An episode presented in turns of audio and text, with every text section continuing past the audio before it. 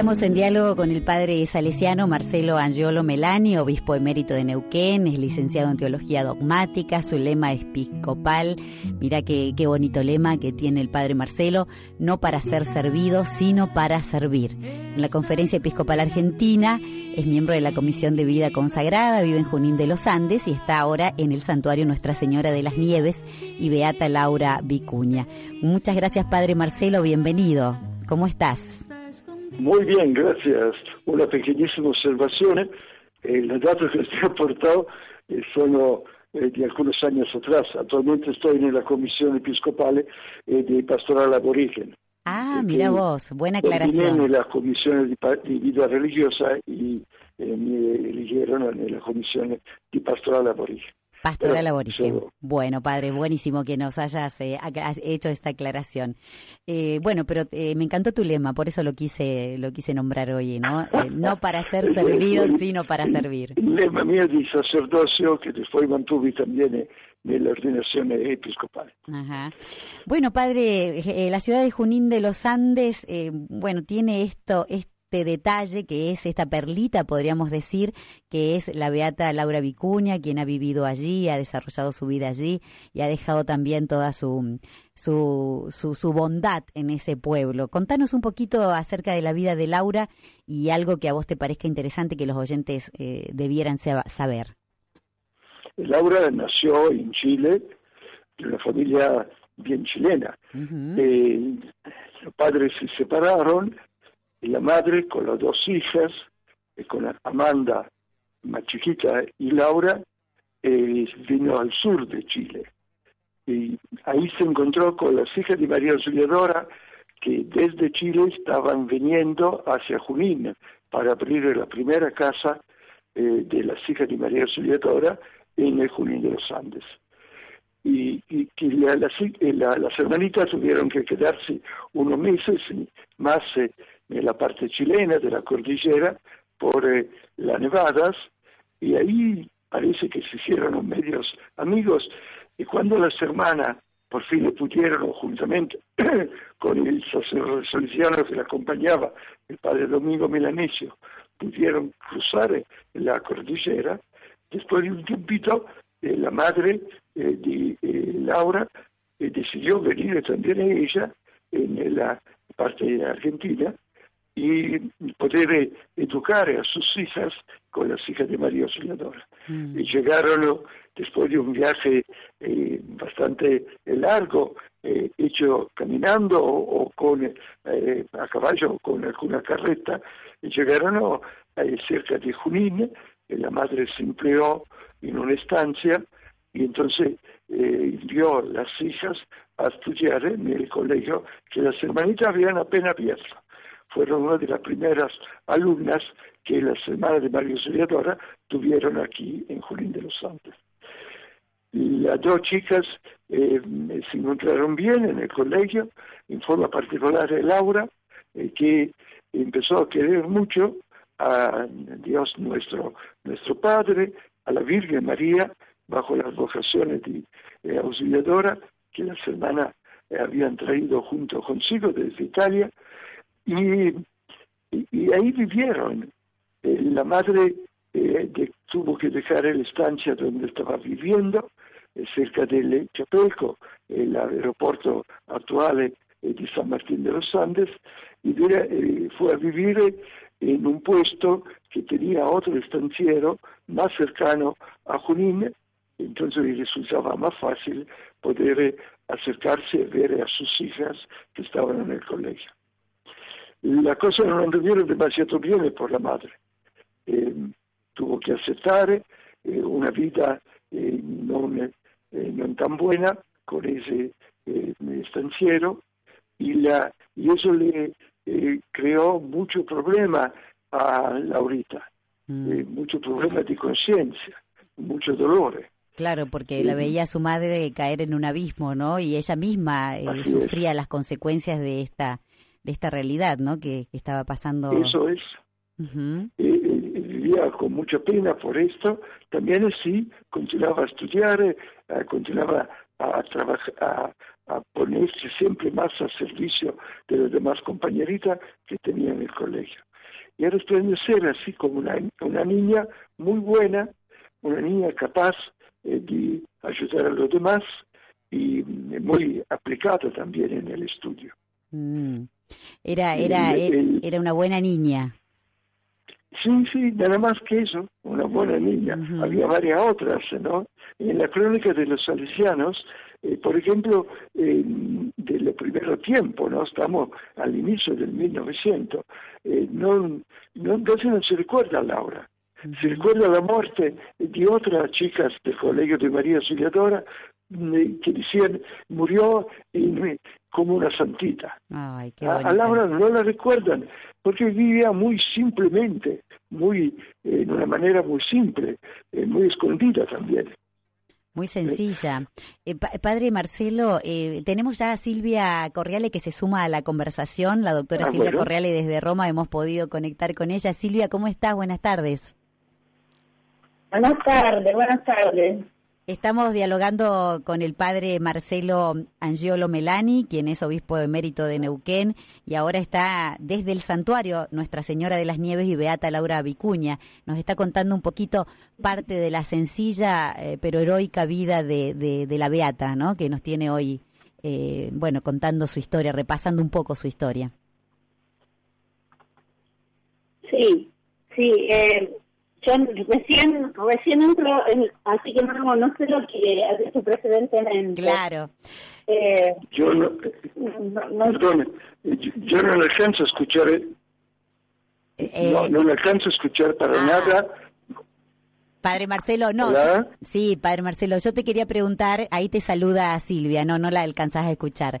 Padre Marcelo, quería preguntarte cómo vive la devoción a Laura Vicuña, la ciudad de Junín de los Andes, que se ha convertido lentamente, ¿no? Podríamos decir, en una, en un objetivo de, distintas peregrinaciones en Argentina. ¿Cómo la vive, cómo vive esta devoción la gente de Junín de los Andes y de del país, de nuestro país? ¿La conocen en el resto del país? todavía muy poco muy poco le conocen, en Junín ya no hay nadie que pueda hablar de aquel tiempo, eh, Junín se ha vuelto ya una ciudad, no es más el pueblito de aquel momento, y todavía... ¿Hola? Hola, sí, te, está, te estamos escuchando, padre. Ah, y, todavía la, la devoción es muy, eh, muy al inicio, yo diría, muy al comienzo. Eh, la persona que viene de afuera viene más por turismo que no por peregrinaciones. Hay algunas peregrinaciones que se están realizando, pero son todavía eh, no solo multitudinarias. Padre Marcelo, te agradecemos mucho esta participación tuya aquí en Que Venga Tu Reino. Eh, tenés dos mensajitos de, de, tus fieles. ¿eh? Cristina y Hernán, desde Arroyito del Chocón, Neuquén, dice, marcaste con tu ejemplo nuestras vidas, Padre Marcelo Melani. Y Lorena, Lorena y Rafa... No hay que creer a las personas demasiado buenas. Lorena y Rafa, de, también desde Zapala, Neuquén, dice, hola, qué bello escuchar al Padre Marcelo. Le mandamos un abrazo gigante desde Zapala Pala, donde lo extrañamos muchísimo.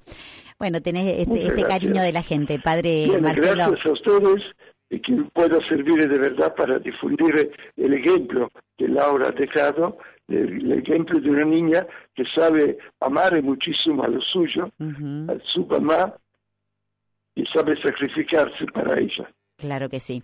Te mandamos un abrazo. Gracias, padre. Gracias a usted.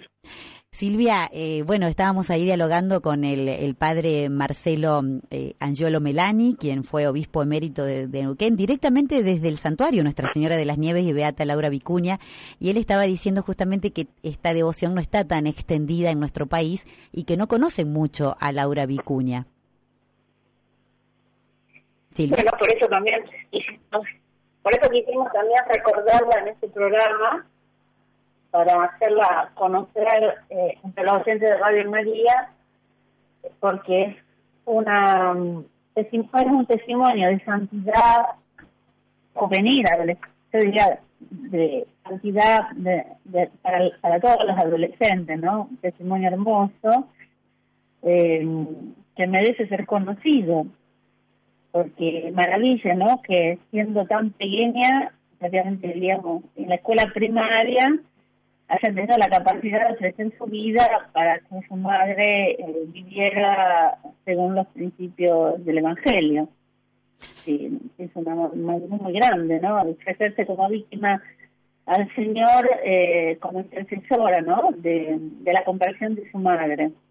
Es una cosa realmente que es una, una criatura eh, de, de 11 años, este, se deja así un poco maravillado, ¿no? Dando gracias a Dios de que en, niños puede manifestarse esta madurez espiritual tan grande, ¿no? Que asemeja tanto al misterio pascual, ¿no? El significado que nosotros los cristianos tiene en la Pascua, ¿no? Sí, sí. Eh, y, eso es algo para dar, para dar gracias a Dios, ¿no? Esto, esto, ¿Qué es lo que más te ha marcado cuando recorría su vida, Silvia? ¿Qué es lo que, bueno, aparte de esto, ¿no? De tan chiquitita vivir este misterio pascual como nos estás contando, pero hay algo de la vida que te ha eh, sorprendido, alguna característica mm, eh, de, de, su carácter, de, de su modo de ser, de tratar a los demás? Bueno, en el trato con los demás, efectivamente, una persona muy amable, que es eh, también el signo de las personas que vivan en el Señor, ¿no? Eh, con sus compañeras, con las, con las profesoras, con las religiosas, esa capacidad de relacionarse siempre servicial, siempre disponible, capaz de perdonar eh, y, de tener una relación así eh, sincera y, sin rencor, ¿no? Mm. en, una, en una, digo, siempre estamos hablando de una niña que ella muere cuando estaba a punto de cumplir 13 años, o sea que estamos hablando siempre de una niña de la escuela primaria, digamos así, ¿no? muy chiquita. Eh, claro, muy chica. Eh, y, y eso, eso, ¿verdad? De una criatura pequeña eh, te llama la atención, eh, para nada caprichosa, a pesar de que tuvo una vida difícil, porque su papá murió cuando ella tenía dos años, su mamá convive con este hombre que era un estanciero, en esta zona de la Patagonia eh, y es una, una zona inhóspita, digamos, prácticamente, ¿no? La madre logra que, este señor les pague el internado en las hermanas salesianas y desde pequeñas vivieron lejos de la madre, fue una situación familiar muy dura, ¿no? En esa situación... Una persona muy en esa situación eh, Dios fue al encuentro, ¿no? Qué, bonito esto, que siempre el Señor va al encuentro de los, de los más necesitados, de los más pobres, de los más vulnerables, y hace su obra grande en ellos, ¿no? Sí, sí, seguramente, seguramente. Eso es un poco el, en la homilía, ¿no? Del, Papa Juan Pablo II, cuando fue la beatificación de ella en septiembre de 1988, que ya prácticamente van a cumplir 30 años, ¿no? De la beatificación este, eh, ya prácticamente con, este, con la frase de Lucas y 21, ¿no? Te doy gracias, Señor, Padre del cielo de la, Señor del cielo de la tierra, que ha escondido estas cosas a los sabios y, y las ha revelado a los pequeños, ¿no? Mm, qué bonito. Silvia. Eh, fue... Sí. No, no, no, eh, te quería, termina por favor de, decir tu explicación y después te digo, vamos a la pausa musical y nos vamos a encontrar cuando regresemos mm, con la hermana Elda, que es de la parroquia María Auxiliadora. Sí, sí, perfecto. Como no, hoy tenemos, hoy tenemos estos huéspedes eh, salesianos, digamos así, ¿no? Qué lindo. Eh, que enriquecen un poco en nuestro compartir de los viernes, ¿no? De compartir testimonios de santidad, que bueno es, es más bonito así, ¿no? Comunitariamente con la participación de ellos. enriquece muchísimo, eh, Silvia, el espacio que conducís eh, tan gratamente todos los viernes.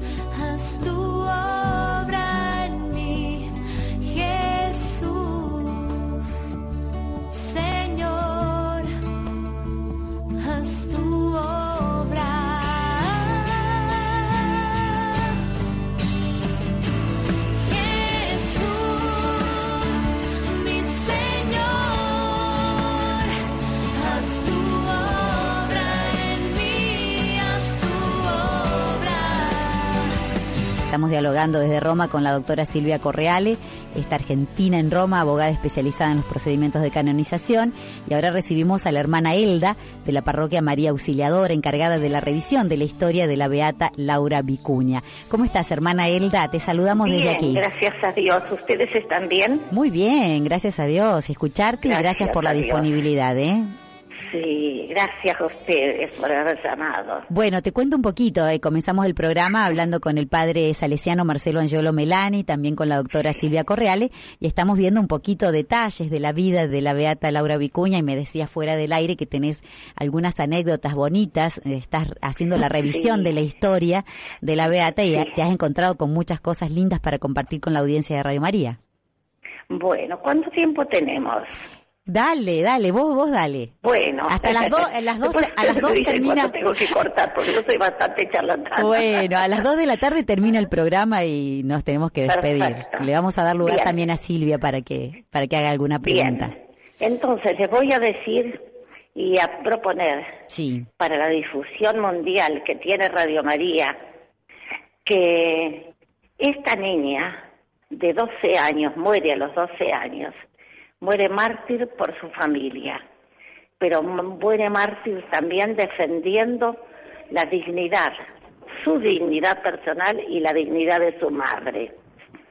Es decir, que hoy podemos considerarla como representante de todos los chicos y chicas que sufren los mismos males u otros peores quizás como es la, el acoso sexual, como es la pérdida de la familia, el, el padre golpeador, el padre biológico, luego un hombre que hace pareja con su madre, en Argentina cuando cruzan la cordillera, eh, él sale del fuego, sale de las brasas y, y cae en el fuego esta pobre mujer con sus criaturas.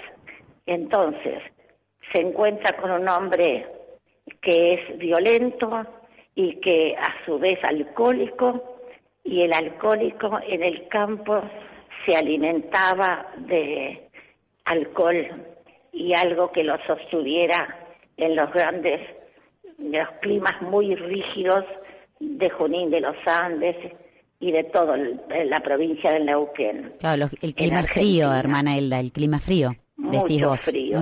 Se tomaba mucho alcohol. Pero él, él era un hombre rico, Manuel Mora. No hablemos de José Domingo Vicuña, su padre, porque hay mucha historia que se dice y se contradice.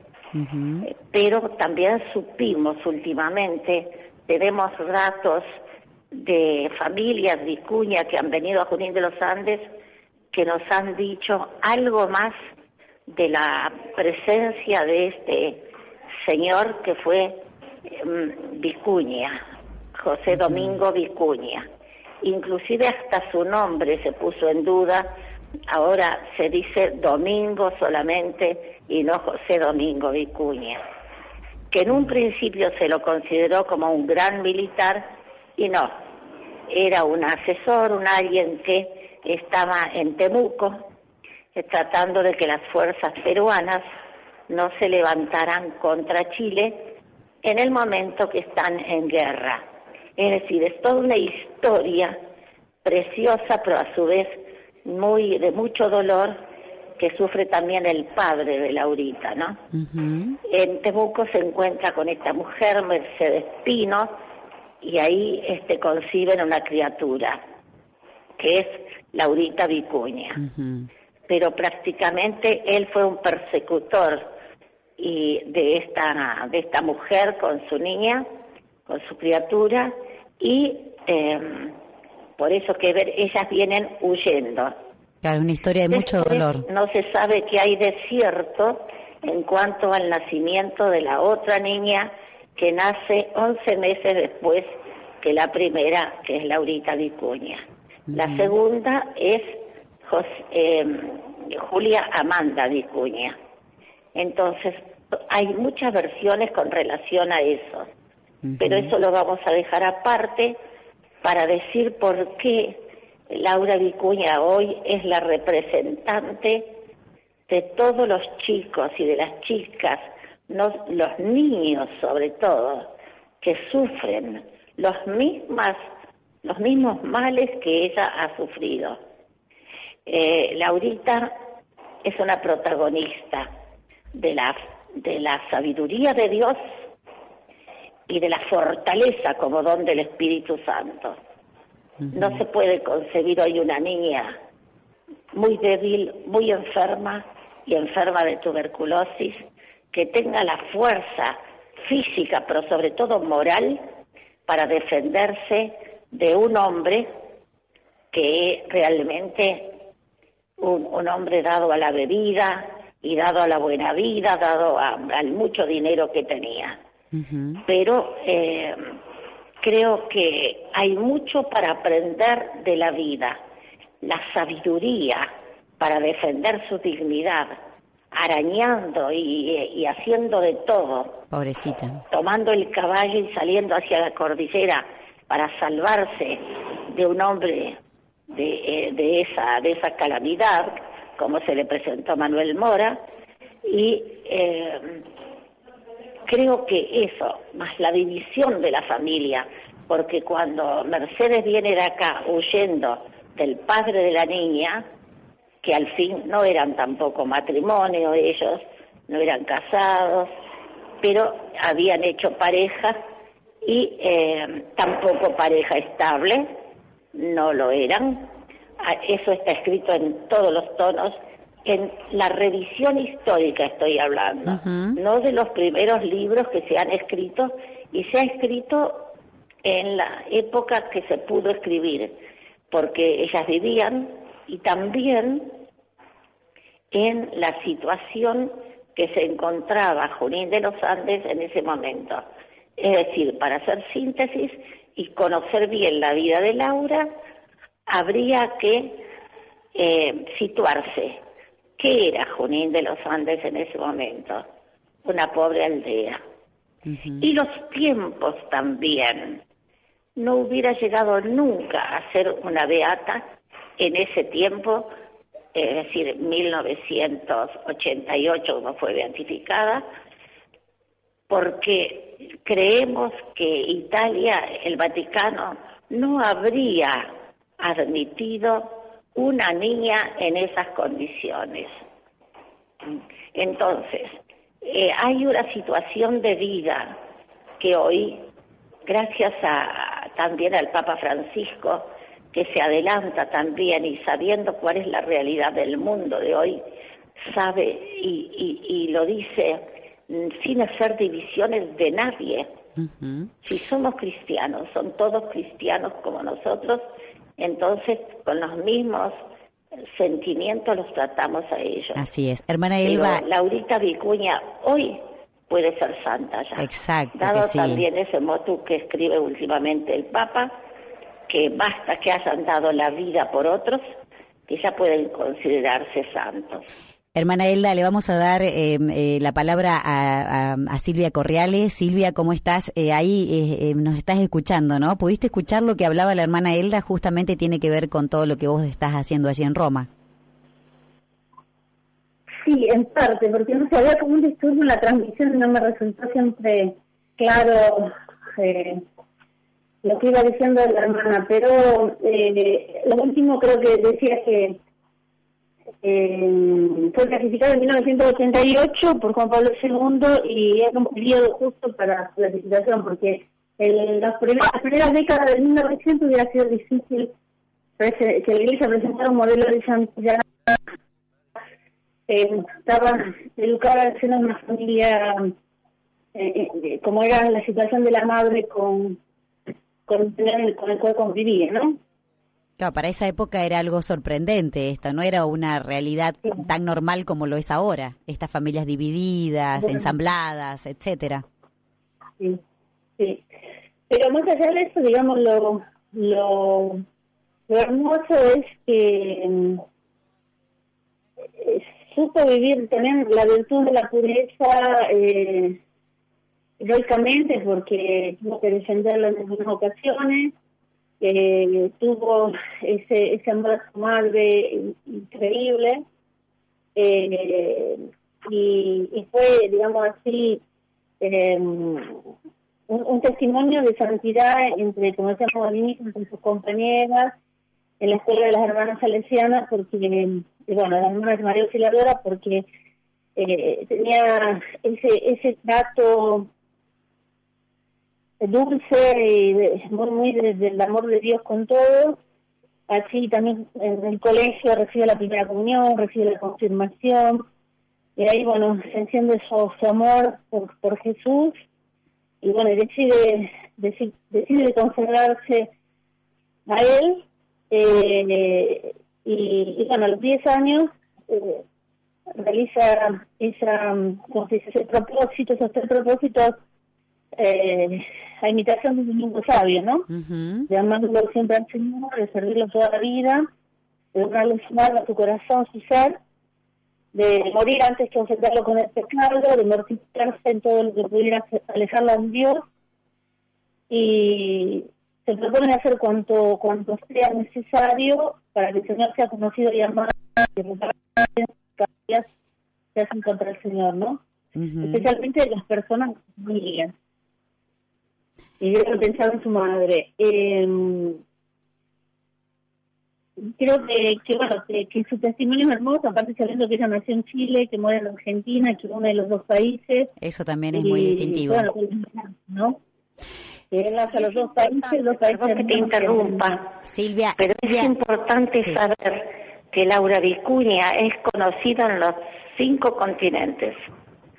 Increíblemente últimamente se iba a presentar un milagro que después no fue, de Vietnam.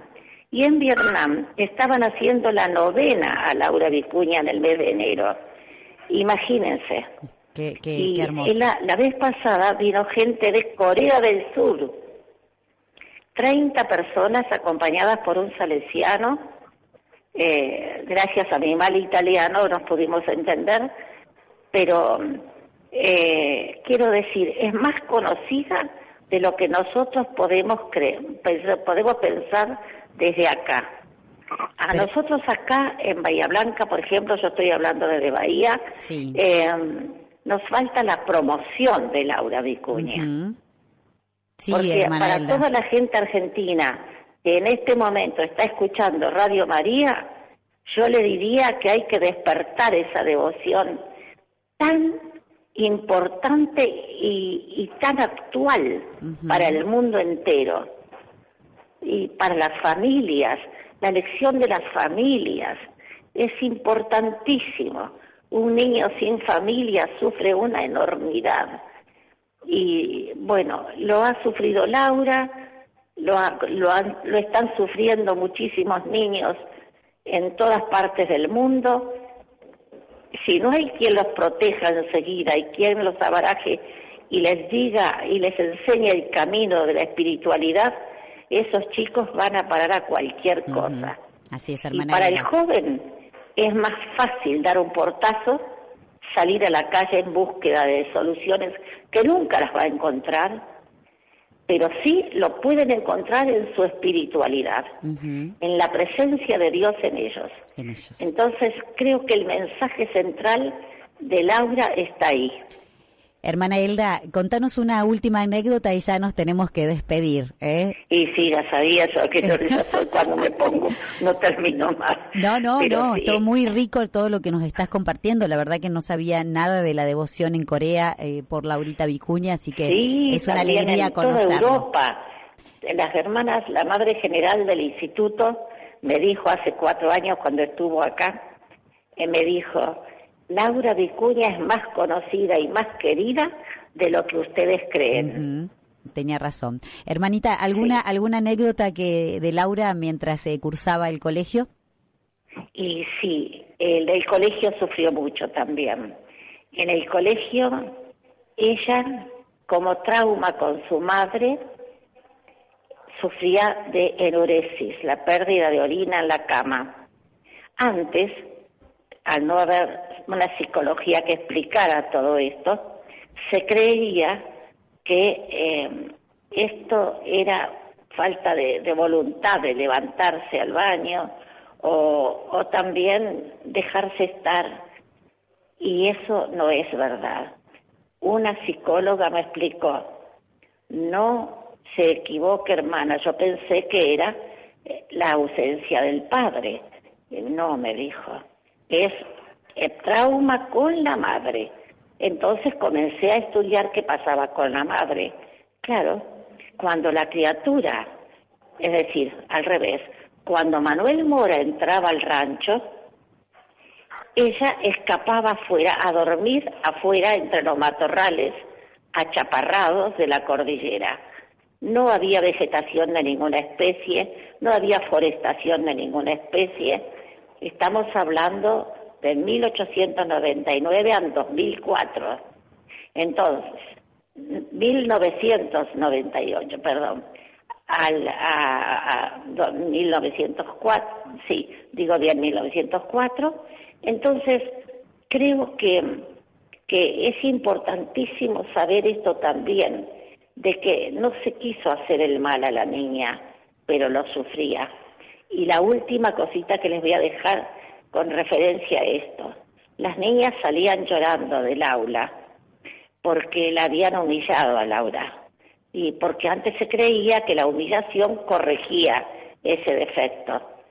Y mm, ella les dijo, no, no lloren, ¿por qué están llorando? Estamos llorando por lo que te hicieron sufrir, te humillaron tanto. Parece que la pasearon con la, con la sábana en el cuello por el, las aulas, ¿no? Bueno, digamos, errores humanos que se cometen en todas partes, pero que no sabiendo cómo era la cosa, de dónde venía, eh, eh, las niñas lloraban y ellas le dicen, no lloren por mí. Qué hermoso. Ayúdenme a rezar, vamos a rezar por mis padres, porque Jesús sufrió mucho más y nunca se quejó. Así que ustedes tampoco no, no se preocupen. Gracias, hermana Elda. Estuvo eh, muy bonito escucharte y compartir por con haberme llamado. Un abrazo grande. Un abrazo grande. Gracias, querida. Gracias. Bueno, ahí estábamos dialogando con la hermana Elda de la parroquia María Auxiliadora, encargada de la revisión de la historia de la Beata Laura Vicuña. La verdad que, Silvia, no sé si pudiste escuchar algo, mm, eh, pero es, es una historia muy fuerte, la de la Beata Laura Vicuña, muy actual también, y es un modelo para los jóvenes y los niños y para encontrarse también con esta gran misericordia del Señor. Ella nos, nos está reflejando eso, la misericordia que tiene el Señor con todos. Sí, seguramente no sé, en, en algún lado leí que ella era patrona, eh, de, como dijo la hermana, ¿no? De las de, las personas que eran acosadas sexualmente, de, la, de las personas que, que, tenían problemas familiares, que vivían en situaciones eh, de, este tipo, ¿no? Que decíamos, y creo que sí que es una intercesora importante para, para todas las personas que puedan tener problemas de, de este tipo y de bueno saberlo, ¿no? Que hay una intercesora así, una alma purísima la llamaban el lirio de Junín de los Andes, eh, el lirio y la Azucena, y bueno, todos los sinónimos, ¿no?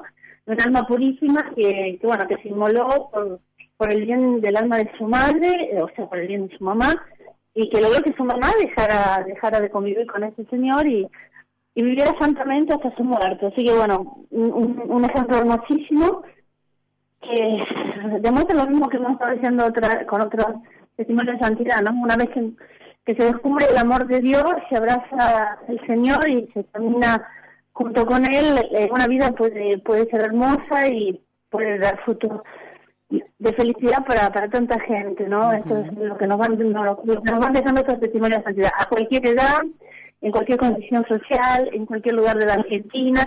Hemos paseado por todo el territorio argentino, hemos pasado por, paseado por todas las épocas históricas y siempre hemos encontrado testimonios de santidad y creo que esto es hermoso, ¿no? Es una gracia y, tenemos que alabar al Señor por las cosas maravillosas que ha logrado en nuestro país.